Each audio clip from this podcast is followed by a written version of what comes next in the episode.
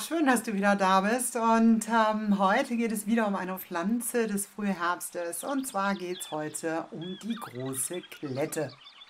Die große Klette ist in unseren Breitengraden oft an Äckern oder Wiesenrändern zu sehen. Sie ist eine zweijährige Pflanze. Sie entwickelt im ersten Jahr Blätter am Boden und erst im zweiten Jahr, dann geht sie in die Höhe und kann bis zu drei Meter hoch werden. Die Blätter sind meistens behaart und haben einen Stiel. Die Blüten wachsen in Dolden.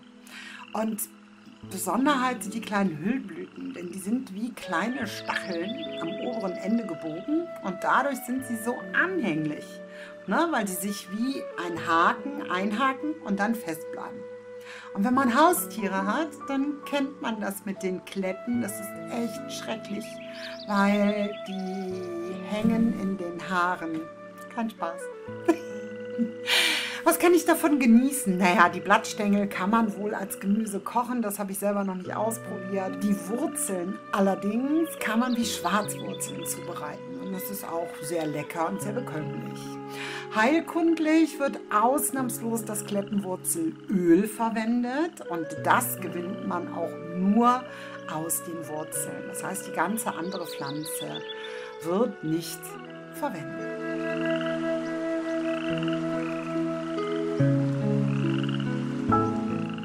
Ein kurzer Steckbrief. Die große Klette gehört zur Pflanzenfamilie der Korbblütler, der sogenannten Asteraceae. Wissenschaftlich heißt sie Actinlappa. Verwendet wird die gesamte Wurzel. Inhaltsstoffe sind Inulin, Schleimstoffe, ätherische Öle, Lignane und Triterpene. Anwendungen sind Wechseljahrsbeschwerden, Hauterkrankungen und Kopfschuppen. Eigenschaften sind entgiftend, blutreinigend und schweißtreibend.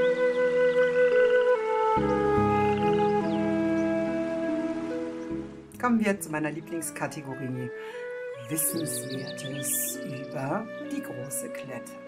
Früher sagte man vielen Pflanzen schützende Eigenschaften nach.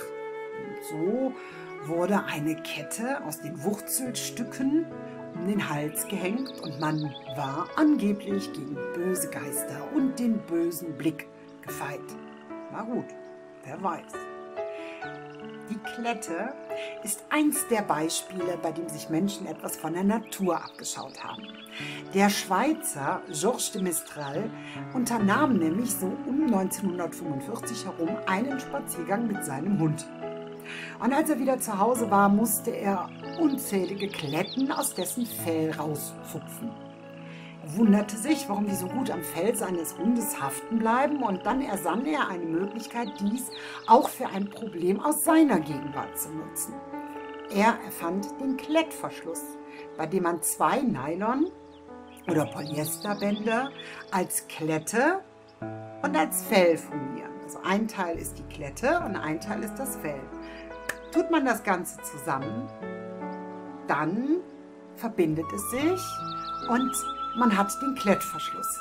Das hat lange gedauert, bis dass er da ähm, ein Patent drauf entwickeln konnte. Erst 1959 wurde das Ganze vertrieben. Und last but not least, es gibt viele Dinge, die nicht so gut wirken gegen Milchschorf. Aber Klettenwurzelöl kriegt man übrigens in jeder Drogerie. Klettenwurzelöl auf den Milchschorf aufgetragen, ein bisschen einwirken lassen und man hat ihn prima weg. Man braucht keine Chemie zu benutzen, sondern reines Klettenwurzelöl. Und es wirkt hervorragend.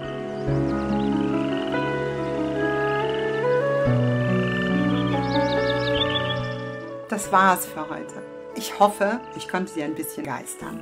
Vor allen Dingen hoffe ich, dass ich Ihnen einen Anreiz gegeben habe, rauszugehen in die Natur. Einfach mal zu schauen, was wächst da eigentlich noch so bei uns im Garten, im Wald, in der Stadt, auf einer Wiese, neben einer Wiese. Es gibt immer was Tolles zu suchen und zu finden.